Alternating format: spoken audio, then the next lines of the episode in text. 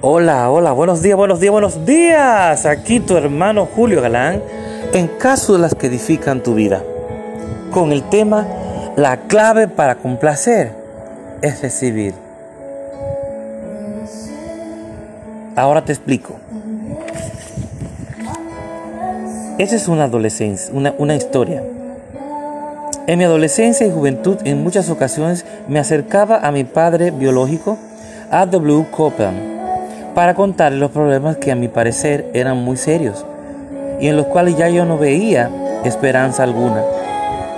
Era un alivio para mí escucharlo decir, bueno, esa situación no es tan mala como parece. Entonces yo, salía, yo solía expresar, ah, qué bueno, porque creía haberlo arruinado de por vida.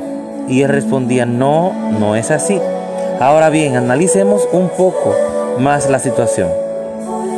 Mientras conversábamos acerca del asunto, mi padre mencionaba algunos aspectos que yo no había considerado o que yo no sabía. De inmediato el alivio y la paz comenzaban a surgir en mi, espíritu y yo pensaba, oh, qué bien, saldré de esto. Gracias Dios y gracias papi. ¿Por qué sucedía esto? Porque yo me sentía bien aún en medio de mis problemas cuando lo escuchaba. Yo depositaba mi confianza en, él en el deseo de mi padre de que yo tuviera éxito. Mi disposición de tomar decisiones que honraran la palabra de mi padre y su dedicación hacia mí le dieron la oportunidad de hacer lo que yo siempre hubo, hubo en su corazón por mí. Lo que siempre él tenía en su corazón por mí. Si yo hubiera seguido escuchando a mi padre mientras crecía en vez de pensar que yo era más inteligente que él, había podido disfrutar de los beneficios de mi relación de padre e hijo, pero me rebelé.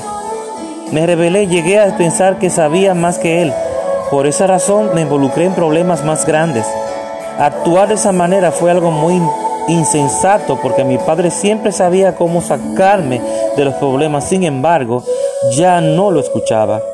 Y al no tener fe en, alguien que sabía más que yo, tomé decisiones que empeoraban mi situación. ¿Te parece conocido esto? Esto creo, y veo que creó un ambiente de temor entre mí y él y yo.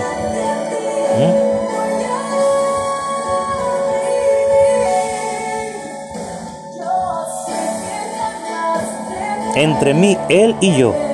No obstante, el amor de mi padre hacia mí nunca cambió. Ni siquiera mis acciones impidieron que él siempre estuviera dispuesto a ayudarme. Para nada. Las decisiones que yo estaba tomando lo lastimaron y con el tiempo él ya no pudo acercarse a mí, ni yo a él. Pero no fue, su culpa, sino mía. Dios siempre está dispuesto. Dios siempre ha sido fiel y será fiel. Somos nosotros los que, lo que fallamos, somos nosotros los que no somos fieles. Muchas veces en nuestro caminar. Lo mismo sucede con Dios. No importa que hagamos, su amor por nosotros nunca cambia.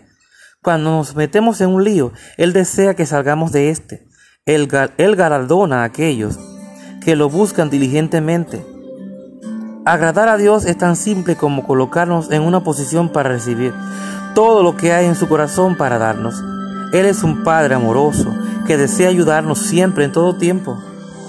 Dios es es, este se deleita en nuestro bienestar y prosperidad. Salmo 35, 27. Él se deleita.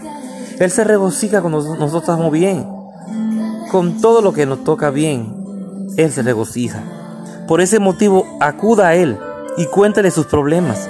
Confíele su vida. Luego observe cómo Él desenreda todo y cómo le da su perfecta paz. Declara la palabra en este día. Dios es mi guardador y yo lo busco con diligencia. Lo repítelo. Dios es mi guardador y yo lo busco con diligencia. Hebreos 11:6. Dios te bendiga. Tu hermano Julio Galán en cápsulas que edifican tu vida. Recuérdalo.